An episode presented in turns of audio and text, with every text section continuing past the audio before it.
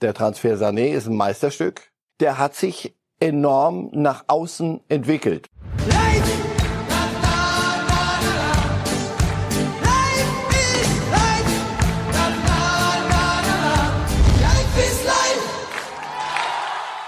Hallo liebe Fußballfreunde, hier spricht Marcel Reif. Heute diskutiere ich mit Kali Unterberg von der Bild. Hallo und herzlich willkommen bei Bild. Herzlich willkommen zu Reif ist live an diesem, zumindest in Berlin, doch recht sonnigen Tag. Wie war das Wetter in München, lieber Marcel Reif, als Sie heute losgeflogen sind? Die Sonne schien vom Firmament. Also man kann sich Hoffnung machen, dass wir tatsächlich noch einen schönen Sommer erleben, oder? Bleiben wir optimistisch. In der Sommerpause macht es ja auch Sinn. Die Sommerpause ist aber gar nicht mehr allzu lang, denn wir können ja schon rausblicken auf den Restart Bundesliga und das ist auch gleich unser erstes Thema. Am 18. September wird es wieder losgehen, das ist Fakt. Äh, die Frage, die sich alle stellen, äh, Fußballfans wie Journalisten, alle, wie viele Zuschauer sind dabei, sind Zuschauer überhaupt dabei? Es wird kommenden Dienstag äh, die DFL-Sitzung geben mit allen 36 Profi-Clubs. Da wird über unterschiedliche Themen gesprochen werden und möglicherweise auch schon abgestimmt. Wie sieht denn die Bundesliga in Zukunft aus in Zeiten von Corona?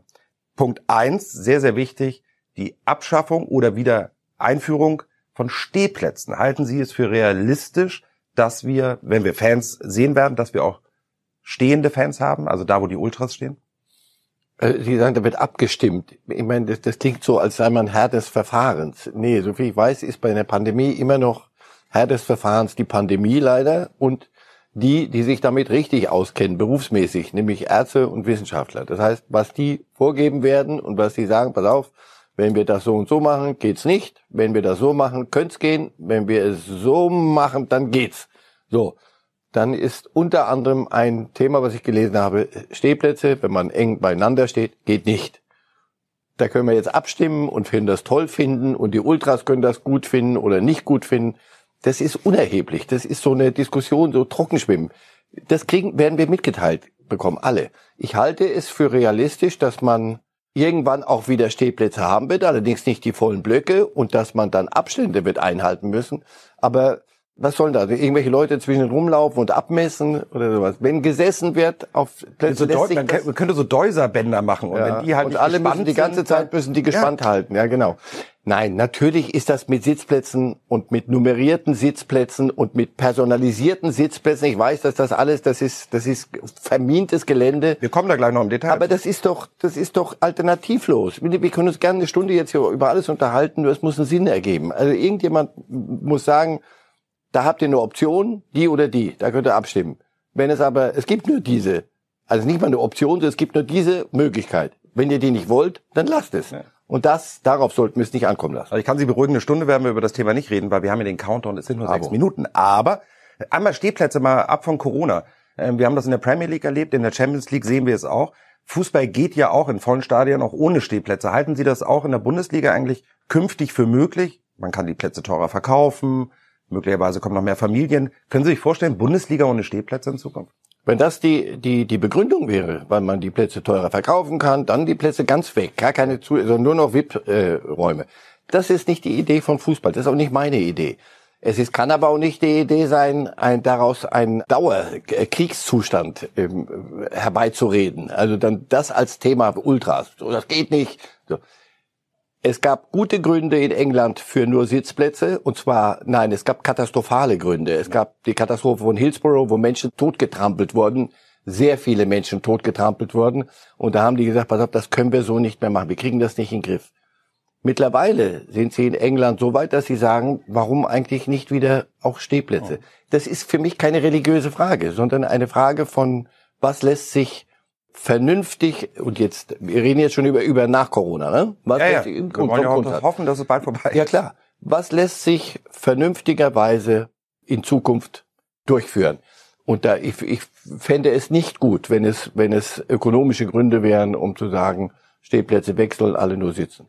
Wenn aber es Gründe dafür gibt, dann wird man auch darüber diskutieren müssen. Gibt es gute Gründe, jetzt sind wir doch wieder in der Corona-Zeit, in dem möglichen Restart mit Fans zur neuen Saison, dass Gästefans ausgeschlossen sind. Also ich erinnere mich selber in Hamburg, da waren die Nummernschilder kamen wenig mit HH aus Hamburg selber, sondern selbst die Heimfans kamen ja aus einem großen um Umzugsgebiet. Macht das Sinn? Das wird auch diskutiert, dass es keine Gästefans geben soll, aber ehrlicherweise bei Dortmund gegen Schalke, also da haben beide Fans die gleiche Anreise. Ja, in München habe ich mir sagen lassen, der durchschnittliche Zuschauer in der in dieser Allianz Arena kommt 200 Kilometer. Ja, schau sagen, da kann man nicht vom klassischen Heimfan reden. So, und wer ist dann der Auswärtsfan und wer ist der, der Heimfan? Das sind so so Trockendiskussionen. Ich glaube, da da ist ein guter Wille da und vielleicht auch ein bisschen vorauseilen schon Gehorsam. Also, dass man sagt, ja, das ist schwer bei Anreise, dann sitzen die im Zug zusammen oder im Bus zusammen.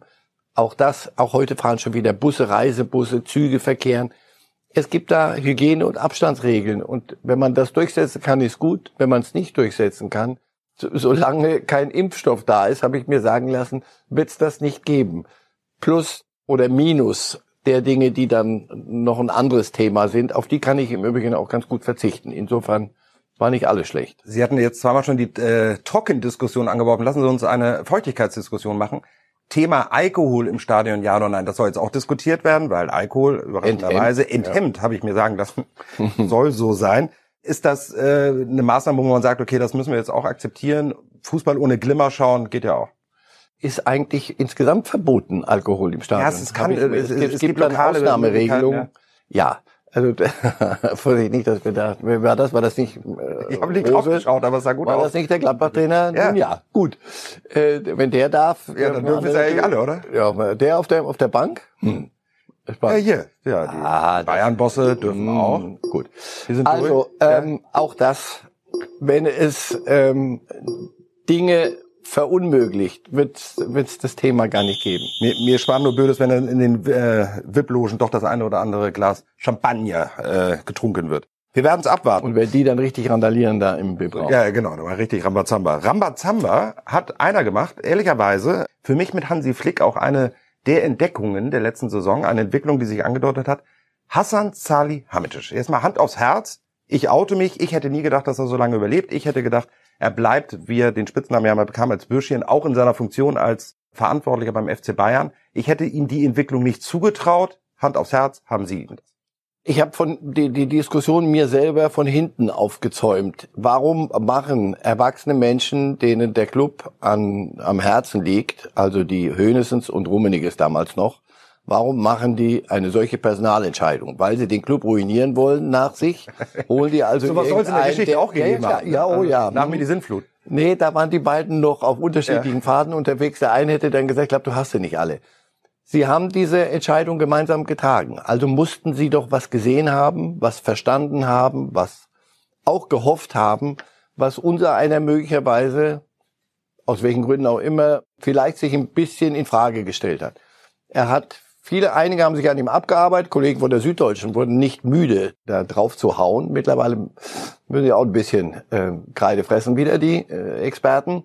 Der hat sich enorm nach außen entwickelt. Was er nach innen gemacht hat, Beispiel Nico Kovac, haben wir nie groß thematisiert. Nico Kovac war, hat man immer gesagt, ein Kumpel von ihm. Mhm. Einer, mit dem er prima konnte. Und trotzdem war Salihamidzic einer von denen, der gemeinsam dann mit Nico Kovac mehr oder weniger gemeinsam mit ihm, aber gemeinsam mit den anderen zu Niko Kovac hin musste und sagen musste, pass auf, es geht so nicht weiter. Das hat er sehr ordentlich, sehr sauber hingekriegt. Und danach, wissen Sie so gut wie ich, der Transfer Sané ist ein Meisterstück. Corona-Zeiten, aber dennoch, das musst du erst Aber die Art und Weise vor allem, ne? da kann man ja einmal hinkriegen. Die, die Zuschauer und Zuhörer auch sagen, kauft euch die Sportbild, äh, seid heute neu am Markt.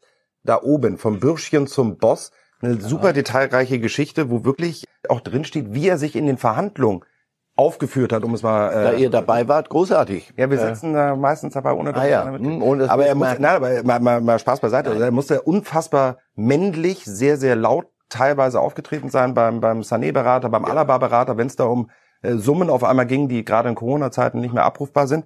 Da muss er sich richtig äh, gerade gemacht haben. Ja, und nicht zum Spaß und um zu zeigen, was er für ein toller Hecht ist, sondern weil es da um die Sache ging. Und das, was sie sich vorgenommen hatten und was er auch mal lautstark verkündet hat, was, was man zu holen gedenkt, das hat er geliefert.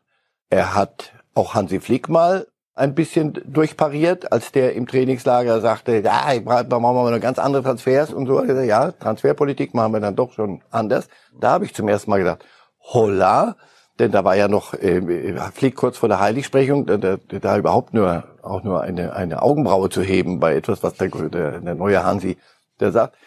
Also, wenn man eine Bilanz runterzieht, muss man sagen, pff, ja, ich glaube auch, es war so ein bisschen eine, eine Journalisten beleidigt sein oder nicht so ganz happy sein von, von unser einem. Er bedient bestimmte Dinge nicht, weil er es auch gar nicht kann. Ich habe das schon mal hier gesagt, Deutsch ist nicht seine Muttersprache. Er spricht andere Sprachen, da habe ich mir sagen lassen, sehr viel mhm. besser als Deutsch. Da müssen wir ihn halt auf, auf Spanisch, Italienisch, was auch immer interviewen. Und ich messe auch einen Sportdirektor ehrlich gesagt nicht, es sei denn, eine Krise ist da. Wenn es eine Krise gäbe, dann muss ich, muss er leider sich hinstellen, wenn der Trainer nicht sagen soll oder darf oder kann. Aber ansonsten soll der gucken, dass er die Sanés beischafft und die Probleme jetzt auf der rechten Verteidigerseite klärt. Und das ist sein, sein, sein Job. Ansonsten ist mir das immer recht, wenn ich von handelnden Personen nach außen nicht so viel höre, aber ich weiß, die Kollegen halten das Mikro Wissen Sie, was ich auch noch spannend finde? Also hätten Sie mich vor, äh, als dann klar war, dass Kahn auch bei Bayern eine Rolle übernimmt dabei, wäre für mich das klassische Bild gewesen, der Titaner, mhm. der wird eher in die Höhnesrolle kommen und Bratzo möglicherweise eher so ein bisschen in die Rummenigge, um dieses Duo da zu haben, äh, auch in Zukunft. Es zeigt sich offensichtlich, dass es eher andersrum ist, dass er Oliver Kahn den Rummenigge-Part übernehmen wird und Bratzo möglicherweise derjenige wird, der wie Höhnes das Gesicht nach außen und die männlich auftretende äh, Figur da ist. Was ich höre ist, ja, nee, was ich höre ist, dass die beiden sich sehr gut verstehen und sehr gut abstimmen. Das ist im Sinne des Clubs auch das wäre was Neues. Dienlicher und nicht ganz so lustig für unser einen wieder, weil die Zeiten, als man die Ach, wir haben da schon die, gut von gelebt, dass die, die beiden Uhr nachstellen konnte, wie, wie Kalle und Uli die Dinge handeln und dass das uns viel Freude bereitet und die Seiten füllt und die die die Sekunden und Minuten Sendezeit Nein, das machen die, die offensichtlich ganz gut. Auch bei Kahn gab es große Fragezeichen. Also ich denke, wer immer sich um die Bayern Sorgen macht, die rechte Abwehrposition gerade, Pavard verletzt, ja. ist spannender als das, wie Kahn und Salihamidzic das hinkriegen. Ich glaube, die sind mit, mit dem Präsidenten Heiner, der übrigens ein, ein ganz kluger, ruhiger Mann ist, ja. sind sie verdammt gut aufgestellt. Keine gute Nachricht irgendwie für die Bundesliga. Aber naja, so ist es nun mal. Ja. Leider ist eine gute Nachricht für Europa. Champions League haben wir ja bald diese, in dieser Zeit dürfen die Bayern immer so als Einheit auftreten, wie sie wollen. Ein Titel nach Deutschland holen, das wäre doch herrlich. Titel nach Deutschland holen wird ein Verein auf jeden Fall nicht mehr. Das ist Schalke. Äh, wir schauen mm. noch mal, ja, ja, da kommen wir gleich zu. Wir Schalke. schauen aber einmal schnell noch ein Video, das hat nämlich auch Schalke-Bezug. Und danach sage ich Ihnen, warum wir uns dieses Video nochmal anschauen. Besser geht nicht, Männer. Besser geht nicht.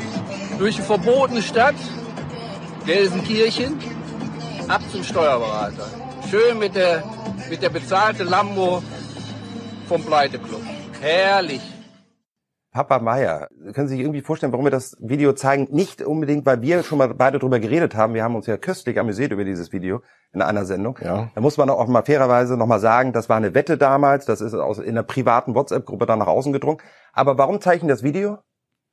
Schalke, ich hatte es angedeutet. Ja, für Abgänge. Es ist nicht abgesprochen gewesen, aber sie, ja, sie haben einen, ja, äh, einen, einen guten Instinkt. In der Tat, Max Meyer war nämlich der letzte Spieler von Schalke, der auf die Insel gewechselt ist. Und ich lege mich fest beim Thema Transfermarkt, das wird nicht der letzte gewesen sein. Der Kollege Kabak und Liverpool wird heiß gehandelt. Ich glaube, da wird Schalke ähm, möglicherweise den einzigen Spieler, der vergangene Saison in Normalform war oder in, in guter Form war, äh, verlieren, oder? Das ist wahrscheinlich der nächste Eine, große Deal, der geht. Einer der wenigen, ja. Und wenn Liverpool den, den haben will, und Klopp darf im Moment sich auch ein Raumschiff wünschen oder ein U-Boot, wird man ihm das sicher gönnen.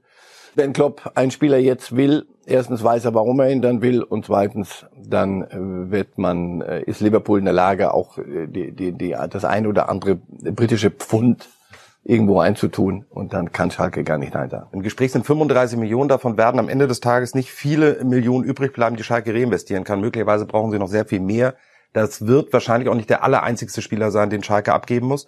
Und diese Transferperiode wird deutlich zeigen, dass der Club nicht mehr da mitspielen wird, wo sie wo er eh schon nicht mitspielt. Wo sie hier schon okay, nicht mehr mitgespielt haben, oder? Ja. Nein, das ist das ist für Schalke jetzt, aber es die, es ist alternativlos. Das ist so, wir haben vorhin über Zuschauer Corona. Das, es gibt gar keine andere Option. Also stundenlang jetzt hier, wir können ja, aber könnten Sie nicht. Nein, können Sie nicht. Was Sie machen, das Einzige, was Sie tun können, ist jetzt Tönnies, an dem ja alles, der an allem schuld war, gibt's nicht mehr. Äh, jetzt sie, die, eine Bilanz ziehen, Strich drunter, wo stehen wir, wer sind wir? Und das muss an Realität gemessen sein auf Schalke mal zur Abwechslung und nicht an äh, eigentlich. Das ist so ein Eigentlich-Club. Eigentlich sind sie seit 50 Jahren der verhindert deutsche Meister. Äh, nein, du, irgendwann musst du dir, musst du zugeben, pass auf, wir haben das und das, das haben wir nicht. Und wie können wir wieder irgendwo hinkommen? Das wird schwer werden, weil das wollen die, die Schalker Fans auch nicht hören, die mehr mit dem Herzen denken als mit dem Verstand, was ihr gutes Recht ist. Nur den wirst du irgendwann mal, und Jochen Schneider, der, der Sportdirektor, den, den halte ich dafür für den richtigen und guten Mann. Du musst den Leuten die Wahrheit sagen. Und die Wahrheit lautet, wir haben einen Kader, der ist nicht fürs internationale Geschäft befähigt. Und bis wir wieder einen haben, müssen wir die Dinge ordnen. Wir müssen wieder Grund unter die Füße kriegen und auf irgendeinem Fundament dann Stück für Stück aufbauen. Weil Fundament, das, was, äh, wurde Träume verkauft. Das war Hollywood hoch, hoch fünf. Ja, Hollywood ein bisschen einkaufen will, äh, der FC Chelsea. Man hat den Eindruck, die Bundesliga wirft die Angel auf die Insel aus, holt sich Talente und die Premier League, äh, Man City, äh, Liverpool und allen voran Chelsea, die holen sich die gestandenen Spieler aus der Bundesliga. Wir haben den Werner-Deal perfekt. Ja. Harvards nach unseren Informationen steht eigentlich unmittelbar bevor. Da geht's natürlich noch um ein paar Millionchen. Das wird eher eine dickere Nummer. Und der Kollege Ginter von Gladbach nun auch auf der Liste.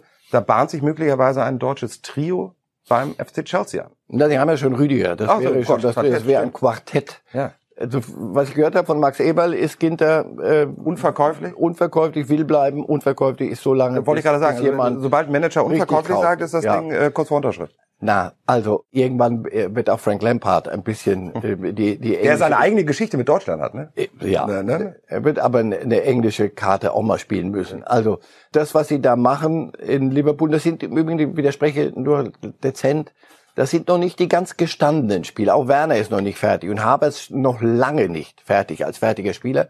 Aber das ist Liverpool, äh, äh, Chelsea. Das ist Chelsea mit mit der Idee und aus der Not haben sie eine Tugend gemacht, weil sie gar nichts kaufen durften ein Jahr lang. Und jetzt machen sie aus dieser, aus der Not geborenen Tugend, perfektionieren sie das Ganze noch. Das wird ein ganz spannendes Ding, weil jetzt Champions League haben sie geschafft. Die, die Qualifikation, jetzt werden sie, das ist ein, eines der interessantesten Modelle in der ganzen Branche, finde ich, Chelsea. Lampard, junger Trainer, mit so einer jungen Mannschaft. Ich drücke dem Kollegen Havertz die Daumen, dass er den Erwartungen dort gerecht wird. Da hat so ein Werner einfacher. Äh, Rennen, schießen, Tore, Wiedersehen. Havertz soll aber der große Spielmacher werden. Nein, so ist das. Die Bundesliga kann sich, holt sich die Bellinghams, äh, Dortmund, andere und äh, die Spieler gehen dann wieder nach England. Das ist völlig in Ordnung so. Eine schnelle Antwort noch, die würde mich interessieren. Wird die Schere zwischen den großen Clubs und den kleineren immer weiter jetzt auseinanderdriften? Eigentlich kann man die Frage schon jetzt mit Ja beantworten. Wenn man sich anschaut, in der zweiten Liga bisher ein einziger Spieler, der mit Ablöse geholt wurde. Düsseldorf hat roundabout 800.000 ausgegeben. Ja, aber ist doch doch Wahnsinn, Aber ist doch logisch. In der, in der ersten Liga schon die Schere zwischen vorne und Ja, ja. hinten. Und das, das ist so. ist irre. Und am Ende werden alle in unterschiedlichen Ligen spielen. Das wird so nicht. Ich kann nur empfehlen, wir hatten eigentlich noch eine Grafik, die habe ich jetzt verdöselt. Den letzten Punkt, den will ich mit Ihnen auch noch besprechen. Und der geschätzte Kollege und Freund Christian Falk hat ein Buch geschrieben, Bayern in Zeit. Und da geht es unter anderem auch um diese Szene, die wir jetzt hoffentlich eingespielt bekommen.